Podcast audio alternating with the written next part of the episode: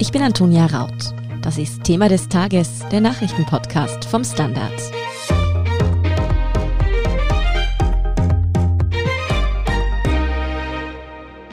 Tesla-Gründer Elon Musk versetzt die Krypto-Bubble in Aufruhr. Eigentlich war Musk ja ein großer Befürworter von Bitcoin und Co., aber jetzt hat er innerhalb einer Woche gleich zweimal den Kurs auf Talfahrt geschickt. Zuletzt gestern Donnerstag, als er ankündigte, Tesla werde Bitcoin nicht mehr als Zahlungsart akzeptieren. Und zwar, weil das sogenannte Schürfen der Kryptowährung nicht nachhaltig sei. Warum Kryptowährungen schlecht fürs Klima sind, wieso sie so anfällig für Kursmanipulationen sind und ob das digitale Geld dennoch die Zukunft ist, erklären Stefan May und Alexander Hahn vom Standard. Das Interview habe ich gemeinsam mit meinem Kollegen Scholt Wilhelm geführt. Stefan, die Ankündigung von Elon Musk, dass Bitcoin nicht mehr als Zahlungsart für Tesla akzeptiert werden, kam ja relativ überraschend. Die Kritik von Elon Musk ist dabei eigentlich nichts Neues, aber erklär noch einmal, warum genau sind denn Bitcoin so umweltschädlich? Also Hintergrund von dem Ganzen ist, dass für die Validierung der Bitcoin-Transaktion und somit auch für das Erstellen von immer wieder neuen Blöcken viel Rechenpower benötigt wird. Das nennt man Mining. Also ein Rechner löst da eine komplexe mathematische Aufgabe, ein neuer Block entsteht, der halt eben kryptografisch dann abgesichert ist und der Miner, also der das Mining betreibt, der kriegt dafür einen Coin dann auch als Belohnung für seine Arbeit. Das nennt man Proof of Work. Aber weil das eben so rechenintensiv ist, steigen erstens die Preise für Hardware und zweitens eben auch der Stromverbrauch. Mhm. Und im Februar wurde da zum Beispiel bekannt, dass Bitcoin Mining weltweit fast doppelt so viel Strom verbraucht wie ganz Österreich. Wow. Oder um es nochmal auf den Herrn Musk zurückzubringen, eine aktuelle Studie der Bank of America hat versucht, den CO2-Ausstoß von Bitcoin Investments in Bezug zu Autos mit Verbrennungsmotoren zu setzen. Mit dem Ergebnis, dass Teslas jüngster Bitcoin-Kauf dem jährlichen CO2-Ausstoß von 1,8 Millionen herkömmlichen PKWs entspricht. Da versteht man dann schon, warum es für einen Elektroautohersteller mitunter schwierig ist, Bitcoin als Zahlungsmittel zu akzeptieren und so enorm zu pushen, wie Elon Musk das ja getan hat. Er kehrt trotzdem der Krypto-Bubble nicht ganz den Rücken zu und kündigt an, dass er versuchen möchte, sustainable, also nachhaltige Wege zu finden, wie man eben mit Kryptowährungen arbeiten kann. Gibt es denn da schon Ansätze, wie man dieses Problem lösen könnte? Also Ethereum möchte zum Beispiel von diesem Proof of Work-Konzept auf ein sogenanntes Proof of Stake-Konzept umsteigen.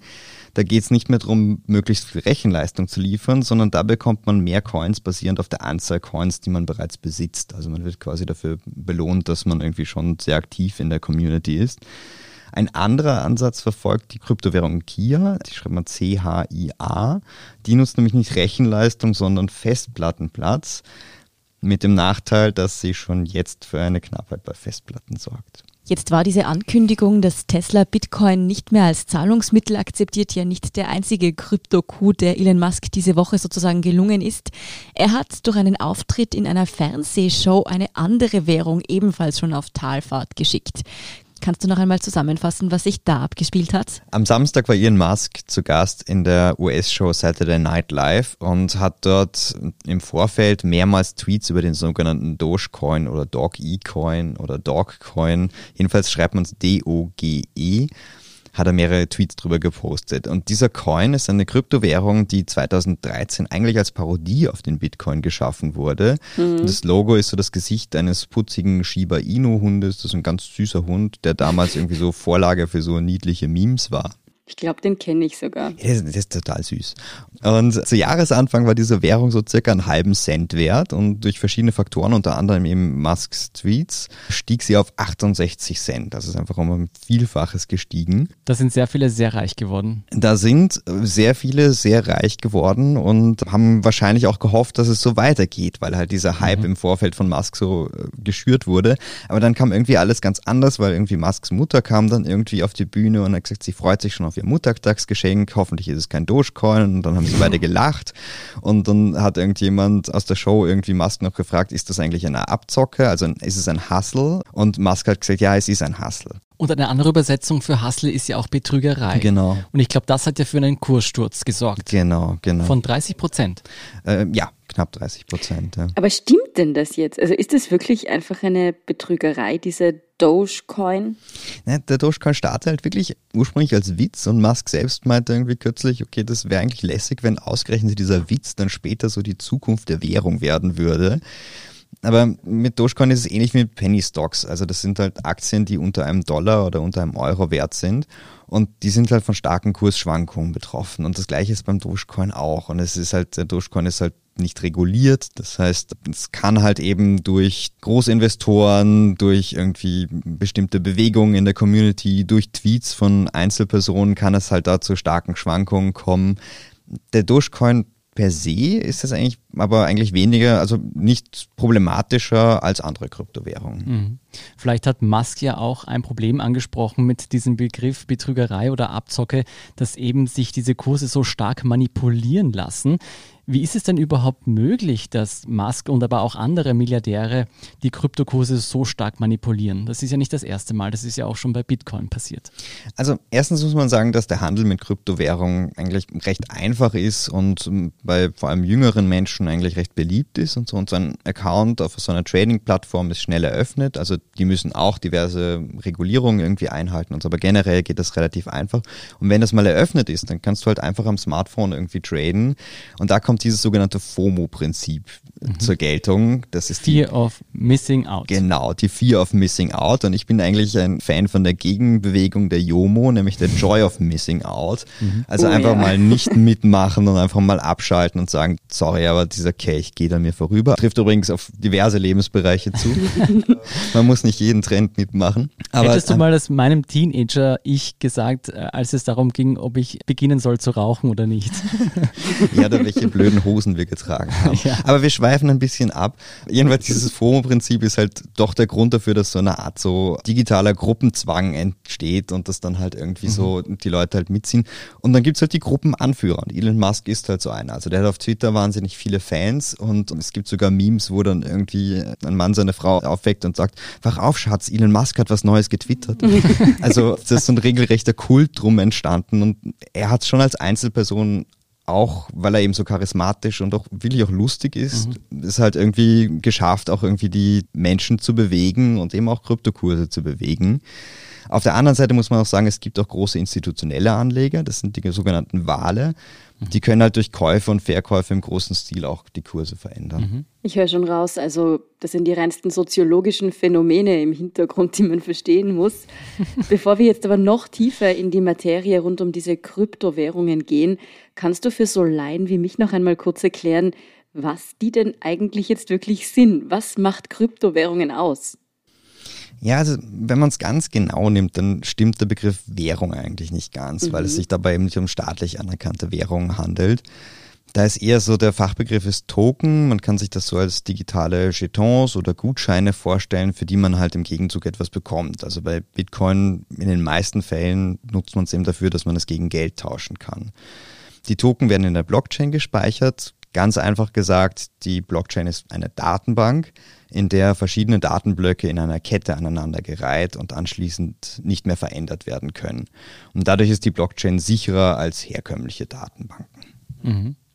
Es gibt es ja mittlerweile sehr viele verschiedene Kryptowährungen. Bitcoin kennen wir, Dogecoin haben wir jetzt auch kennengelernt und Ether, das ist die Kryptowährung, die auf dieser Ethereum-Blockchain basiert. Die kennen auch schon viele.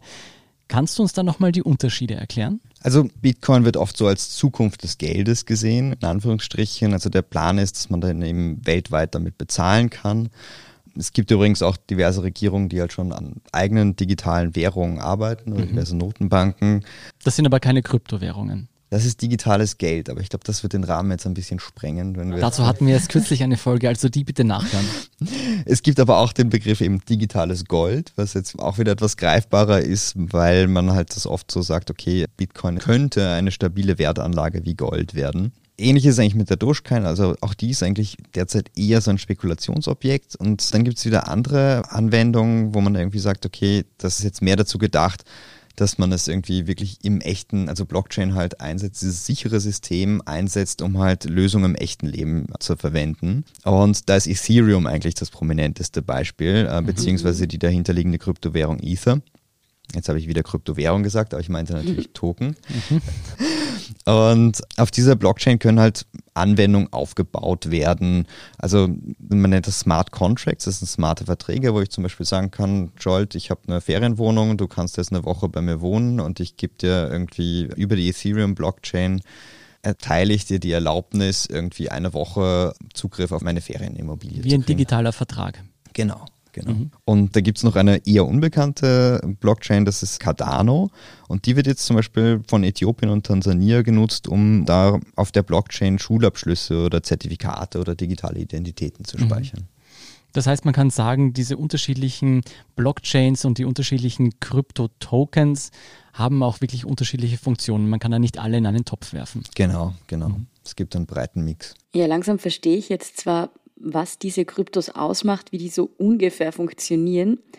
Aber was macht man dann eigentlich mit diesem Kryptogeld? Also ist das jetzt wirklich vor allem einfach zur Spekulation oder zur Geldanlage oder sind das wirkliche Zahlungsmittel? Kann ich mir mit einem Bitcoin auch echt was kaufen oder macht das eigentlich niemand? Also es gibt gar nicht mal so wenig Kryptowährungsbesitzer heutzutage. Also mhm. weltweit soll es so rund 100 Millionen Wallets geben. Also es sind ganz einfach gesagt digitale Brieftaschen, über die ich halt auf meine Kryptowährung zugreifen kann.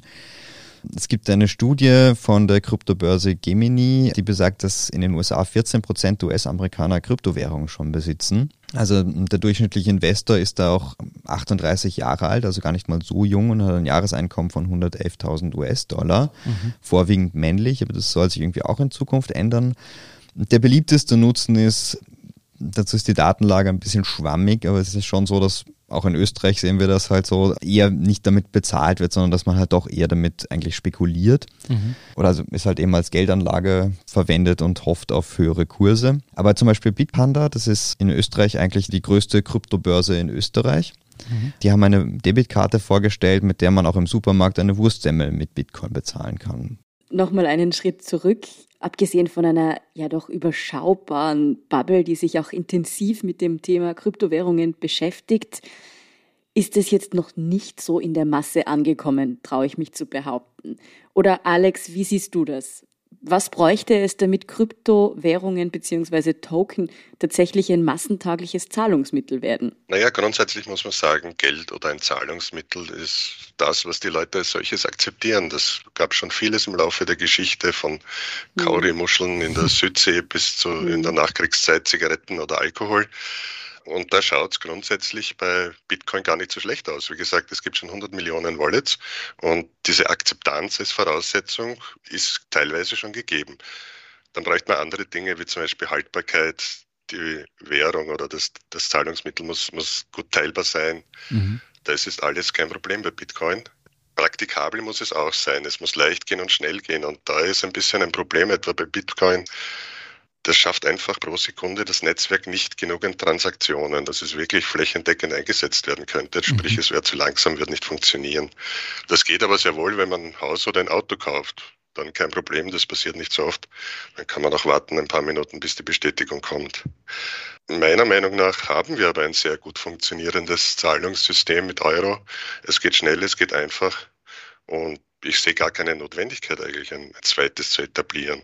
Wie gesagt, es geht mehr mhm. wahrscheinlich um Anlage oder ja, Spekulation, wenn man so will. Du aber selbst für große Anschaffungen wie ein Auto oder ein Haus, müsste man da zuerst nicht verhindern, dass es so starke Kursschwankungen gibt und dass die Kurse so stark manipuliert werden können?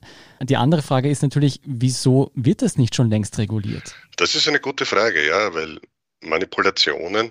Das sind an regulierten Märkten, wie man es zum Beispiel bei Aktien, Anleihen oder und so weiter schon längst standardmäßig hat, kein großes Problem. Das ist streng reguliert und wird streng bestraft, wenn man da Verstöße hat. Das weiß auch übrigens der Elon Musk. Der hat auch große Probleme mit der US-Börsenaufsicht SEC bekommen. Also da haben sie ihm schon auf die Finger geklopft. Nur eben Bitcoin oder andere Coins sind nicht reguliert. Da gibt es solche Vorschriften noch nicht. Das wäre aber durchaus mhm. sinnvoll. Das würde natürlich auch ein bisschen dazu beitragen, dass die Währungen oder die Coins nicht mehr so schwankungsfreudig sind. Das hat aber zum Beispiel bei Bitcoin über die letzten Jahre trotzdem eh auch schon abgenommen. Mhm. Aber grundsätzlich, ja, wäre wünschenswert und es wird mhm. sich einpendeln. Aber wie gesagt, es ist mehr wahrscheinlich ein Anlage- oder Wertaufbewahrungsobjekt. Bitcoin zum Beispiel. Ähnlich wie Gold. Es gilt ja als digitales Gold. Stefan, Alex, was würdet ihr denn jetzt Menschen empfehlen, die jetzt Blut geleckt haben und in den Kryptomarkt tatsächlich einsteigen wollen? Was sollten sie wissen, bevor man loszieht und sich Krypto kauft? Also es ist eigentlich relativ einfach, sich auf Plattformen wie Coinbase oder Bitpanda zu registrieren. Also man muss natürlich dann die typischen Finanzdisclaimer irgendwie erfüllen und sich mit Ausweis irgendwie validieren und so. Aber es geht eigentlich relativ einfach und der Handel ist dann halt eben auch relativ schnell. Ja, was man als Tipps geben kann, vielleicht ist jetzt der richtige Zeitpunkt, einen Disclaimer auszusprechen und zu sagen, ja. äh, dies ist keine Anlageberatung und weder wir noch der Verlag haften Beschäden, die durch die Umsetzung der Ideen und Gedanken entstehen. Und man kann auch noch dazu anfügen, keiner von uns ist durch Krypto reich geworden. Ganz wichtig ist einfach der Hinweis, man sollte auch immer sich der Risiken bewusst sein und nicht auf Hypes reinfallen. Einfach nachhaltig investieren, was halt für alle Finanzinvestments gilt, mit gesundem Menschenverstand. Es gibt ja diese Börsenweisheit, vermeide die tödlichen vier, Panik, Euphorie, Angst und Gier. Und man sollte nur das Geld einsetzen, das man auch nicht mehr braucht. Genau, das ist ganz wichtig. Und das hat übrigens Elon Musk im Vorfeld seines Auftritts bei Saturday Night Live auch in einem Tweet gesagt. Also bitte steckt nicht euer gesamtes Erspartes in Kryptowährungen. Ihr könnt nicht wissen, was passiert. Ja, es kann echt ordentlich schief gehen. Das haben beim letzten Auf- und Abschwung die Leute auch schon gemerkt. Und auch da sind manche halt im, zum Höhepunkt eingestiegen und haben sich dann ordentlich in die Finger gewissen. Also mit Bedacht investieren und wirklich nur ähm, Geld investieren, das man nicht später braucht. Aber ich bin jetzt natürlich schon auch neugierig geworden. Ganz ehrlich, Alex, kann man als Normalo mit Krypto noch wirklich reich werden? Oder ist der Zug ganz ehrlich gesagt einfach abgefahren. Nun ja, es gibt ja generell so ein Sprichwort. Was braucht man, um an der Börse ein kleines Vermögen zu machen? Ein großes? Ein großes. Soll heißen, die Bäume wachsen einfach nicht in den Himmel. Und das wird in weiterer Folge auch für Kryptowährungen gelten. Jetzt wieder als Beispiel. Mit Aktien kann man über viele Jahre ist die durchschnittliche jährliche Rendite ungefähr bei 7 Prozent. Das ist mal mehr, mal weniger und man wird damit auch nicht wirklich reich, aber man kann im Laufe der Jahrzehnte über ein, ja, ein Menschenleben, Erwerbsleben doch einiges ansammeln. Das läppert sich gehörig. Und wie der Stefan schon gesagt hat, ein paar Grundsätze gilt es auch bei Kryptowährungen zu beachten. Man muss die Risiken streuen, also nur einen Teil des gesamten Vermögens in Kryptowährungen. Innerhalb der Kryptowährungen würde ich auch nicht alles auf eine Karte setzen. Ja, und generell nicht Haus und Hof verwetten. Das ist keine gute Idee. Mhm. Jetzt kommen wir noch zum Schluss zu einem Damoklesschwert, das über all diesen Kryptowährungen schwingt. Und zwar das ist ja, dass die Hoheit über die Währung ja eine essentielle Sache für einen Staat ist. Wie hoch ist denn die Wahrscheinlichkeit, Alex, dass Staaten oder Staatengemeinschaften wie die Europäische Union Kryptowährungen irgendwann einfach mal den Riegel vorschieben, weil sie eben doch diese Staaten oder Staatengemeinschaften entmachten? Ja, das ist tatsächlich ein sensibles Thema und äh, es ist auch ein gewisses Risiko dahinter, vor allem wenn Unternehmen dahinter stecken würden. Da hat Facebook schon seine gewissen Erfahrungen gemacht und macht sie gerade. Bei Bitcoin ist das aber nicht der Fall. Das ist ein unabhängiges Netzwerk. Also da würde nicht in dem Sinn eine Macht woanders hinübergehen. Man darf so nicht vergessen, es war auch schon einmal in den USA privater Goldbesitz verboten. Ich glaube es aber in dem Fall nicht, dass man so weit gehen wird. Es ist nämlich rund um Kryptowährungen oder auch diese dahinterstehende Blockchain-Technologie ein wirklich eigenes wirtschaftliches Ökosystem entstanden. Bei uns eben das Herzeigeunternehmen Bitpanda, das der Stefan schon erwähnt hat, mhm. mit mehreren hundert Mitarbeitern. Und wie gesagt, da hängen auch Jobs dran und es entsteht wirklich ein Wirtschaftszweig ich glaube nicht, dass man den wirklich beschädigen will. Also ich glaube, die Zukunft heißt stärkere Regulierung. Ja, das kommt. Verbot glaube ich momentan nicht. Krypto ist also gekommen, um zu bleiben. Trotzdem, wer jetzt gleich losziehen und sich Bitcoin oder Co. zu kaufen, der sollte vielleicht nochmal in sich gehen und sich da gut informieren. Danke auf jeden Fall für eure Einschätzungen, Stefan May und Alexander Hahn. Danke euch. Gerne, danke. Wir sind gleich zurück.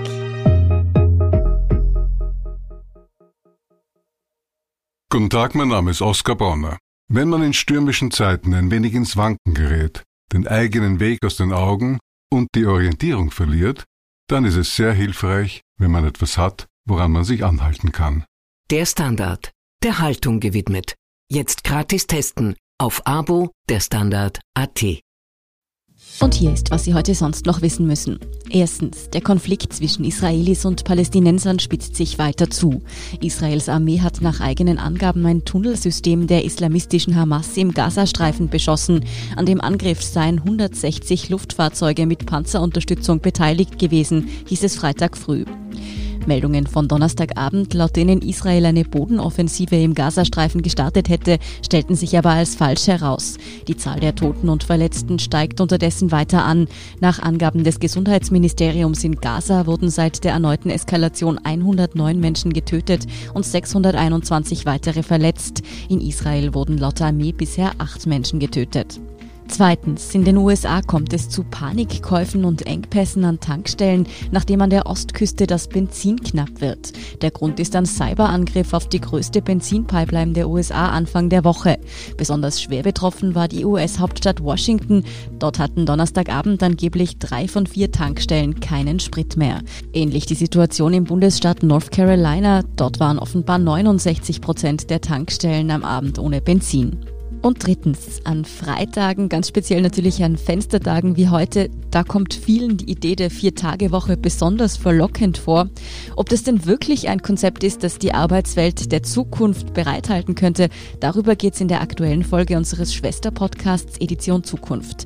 Philipp Bramer, auf was für interessante Thesen seid ihr denn da gestoßen? Ja, wir haben im Edition Zukunft Podcast mit zwei Leuten gesprochen über die Vier-Tage-Woche, deren Meinung und Ansichten unterschiedlich eigentlich nicht sein könnten. Nämlich einerseits Monika Köppel-Turinner vom wirtschaftsliberalen Think Tank Eco Austria und andererseits vom Momentum-Institut Oliver Pizek, einen Ökonomen. Die haben in unserem Podcast ziemlich darüber diskutiert, was die Vier-Tage-Woche genau bringt. Also die Befürworter der Vier-Tage-Woche führen an, dass dort, wo es ausprobiert worden ist in bestimmten Unternehmen, dass da die Produktivität sehr stark gestiegen ist, dass die Mitarbeiter und Mitarbeiterinnen natürlich zufriedener sind mit ihrer Arbeit und eine bessere Work-Life-Balance haben, dass es natürlich einen Beschäftigungseffekt gibt, dass mehr Leute wieder einen Job haben, natürlich, wenn weniger gearbeitet wird. Ja, da gibt's sehr viele Argumente und die Gegnerinnen, in diesem Fall eben diese Frau Dorina, sagt, naja, die Wirtschaft würde das nicht aushalten in Österreich und es würde zu einem Zusammenbruch führen des Wirtschaftswachstums, ja, und auch des Arbeitsmarkts, sodass man dann nicht mehr konkurrenzfähig wäre. Genau, und das war eine sehr interessante, fachliche, aber auch hitzige Debatte in unserem Podcast. Wer sich also zur Vier-Tage-Woche noch eine Meinung bilden möchte, der ist diese Woche bei Edition Zukunft besonders gut aufgehoben. Den Podcast finden Sie auf Apple Podcasts, Spotify oder wo auch sonst Sie Ihre Podcasts hören. Mehr über die Arbeitswelt der Zukunft und die aktuellsten Informationen zum weiteren Weltgeschehen finden Sie wie immer auf derstandard.at. Um keine Folge von Thema des Tages zu verpassen, abonnieren Sie uns bei Apple Podcasts oder Spotify. Unterstützen können Sie uns mit einer 5-Sterne-Bewertung und vor allem, indem Sie für den Standard zahlen. Alle Infos dazu finden Sie auf abo.derstandard.at. Und wenn Ihnen unsere Arbeit gefällt, dann freuen wir uns über eine nette Rezension. Verbesserungsvorschläge und Themenideen schicken Sie uns am besten an podcast.derstandard.at. Danke für Ihre Unterstützung. Ich bin Antonia Raut. Baba und bis zum nächsten Mal.